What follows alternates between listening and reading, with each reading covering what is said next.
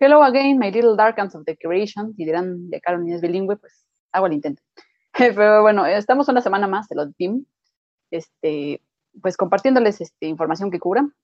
Y pues obviamente deseando que se encuentren muy bien, llenos de salud, de amor, de comida y por supuesto de música. ¿O no, Rulo? Como debe de, como debe de ser, Caroline. Y justo esperando que se encuentren bien, hoy les vamos a, a platicar, o eh, bueno, sí, de este, de este episodio que va dedicado a una personalidad importante, conocido, querido, respetado, o sea, nos, creo que nos atreveríamos a decir que por, por muchos eh, artistas en, distintos ámbitos, ¿no? Eh, musicales. y, pero pues, dinos mejor, Caroline, ¿de quién se trata? Pues verán, hoy le tocó a, a, nuestro querido Dave Gahan. ¿Y quién es Dave Gahan? Pues es ese frontman carismático y bailarín de Pitch Mode, tampoco no bailarín, porque pues creo que todos hemos ahí intentado hacer los pasos de Dave. Pero aparte, pues no, no este, decidimos no desperdiciar esta oportunidad de mencionarlo en el programa, ya que pues a lo mejor nos desviamos un poquito en el camino, sí, pero pues él este, es una gran personalidad y aparte pues ya está a punto de cumplir sus 60 años, o sea, ya está entrando casi al sexto piso. Así que pues, Rulo, cuéntanos un poquito más acerca de este don. Pues verán, eh, nuestro querido Dave, eh, nacido como David Calcott el 9 de mayo de 1962, y este, voy a, leerlo porque la verdad es que está como, como raro este nombre, este, Epping Essex, no sé la verdad si se pronuncia así, en Inglaterra, y, y, pues él adoptaría el apellido Graham, bueno, perdón, Gahan, este, debido a su padrastro, ¿no? Y eh, su padrastro, eh, su padrastro, su padre biológico de apellido Calcott, pues ya saben, ¿no? Esa, esa, esa, historia de que pues se va por los cigarros y pues yo creo que se fue hasta la fábrica, ¿no? Eh, a buscarlos porque es la fecha en la que aún no regresa, este, lamentablemente, ¿no? no, es como que nos cause risa su, esa situación, pero pues lamentablemente todo esto empezó como a desencadenar este, pues situaciones para el querido Dave, ya que él solo tenía 10 años cuando esto sucedió, ¿no? Y pues justo a raíz de esto, él se convierte pues como en un chavo rebelde, ¿no? Empieza con esa rebeldía y pues en algunas ocasiones fue a dar acordes para menores por andar pues justamente de loquillo. De loquillo. Por andar ahí con la moto y andar grafiteando y pues ya saben, ¿no? Cómo es ese. Pero y aparte de todas las situaciones ocurridas en su vida, pues no lo culpemos, ¿no? Porque pues aparte de todo, creo que también influyó un poco este, su gusto por la música punk. creo que se lo tomó muy en serio por ahí. Sí. Y, y quién diría, ¿no? Porque aparte, pues no pensaría, no, no bueno, yo este, particularmente, pues no se me hubiera ocurrido que Dave este, fuera fan de la música punk, ¿no? Ni siquiera, o sea, ni por aquí me pasó, sinceramente. Pero pues el chiste es que en su adolescencia forma junto a, este, a un grupito de amigos que tenían una banda precisamente de punk llamada The Vermin. Esta banda pues está inspirada en bandas como The Clash y Sex Pistols, que era como que lo que andaba sonando, sonando en el momento.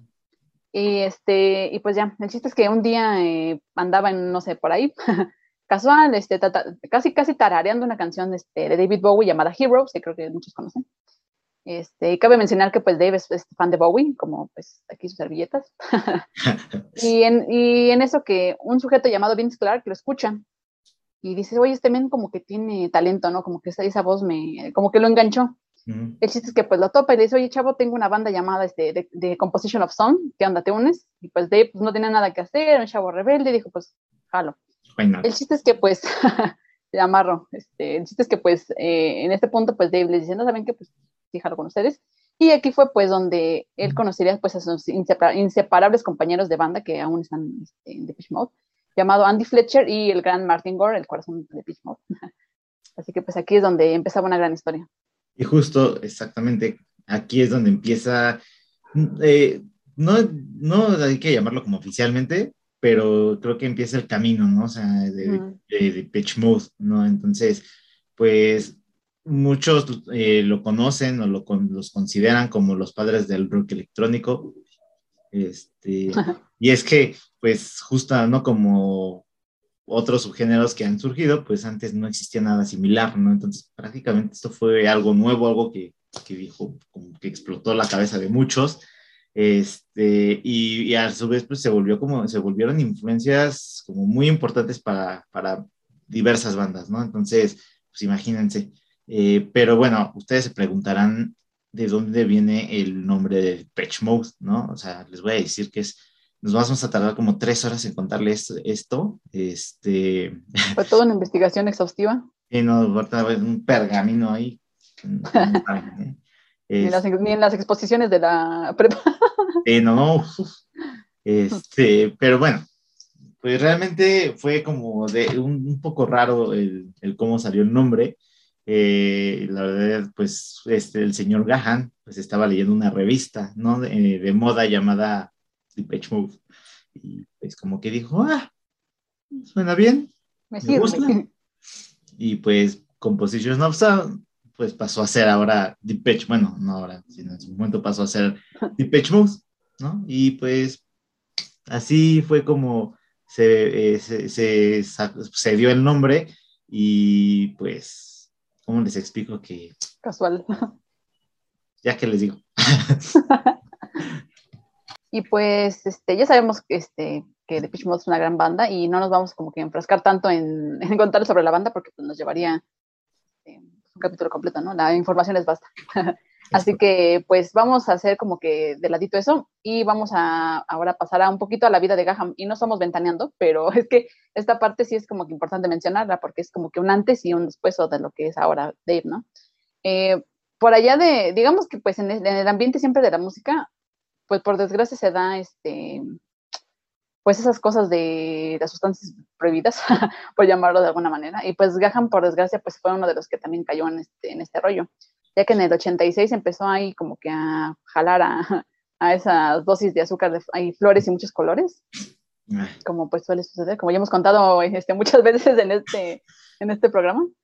Eh, y pues por desgracia fue de los que sí se enganchó, o sea, ya pasaron este, unos que yo creo que pasó, fue, fue su adicción más fuerte fue entre el 93 y el 94, o sea, imagínense del 86 al 94, 95, sea, fueron nueve años macizos así, pues de andar este, metiéndose cosas raras, o sea, imagínate, pues sí, sí lo acabaron un poco. De hecho, eh, si un día hace, pues bueno, es, Deep Pitch Mode es de esas bandas que de repente pones este, en un live porque te gustan, bueno, en mi caso así, así soy. Y en ocasiones cuando veo un live del 94 o cuando veía un live del 94 yo desconocí esta información de que pues había tenido problemas con las drogas.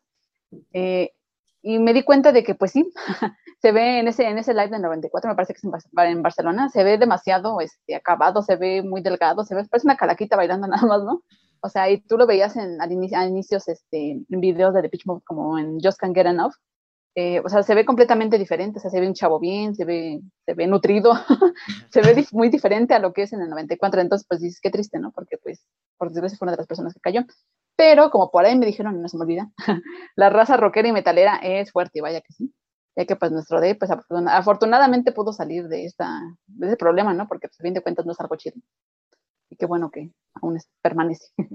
Sí, y, justo ahorita que dijiste que se enganchó, nos vino a mi mente como cuando se enganchó Bob Esponja en la feria, en la feria de los ganchos, ¿no? Igualito.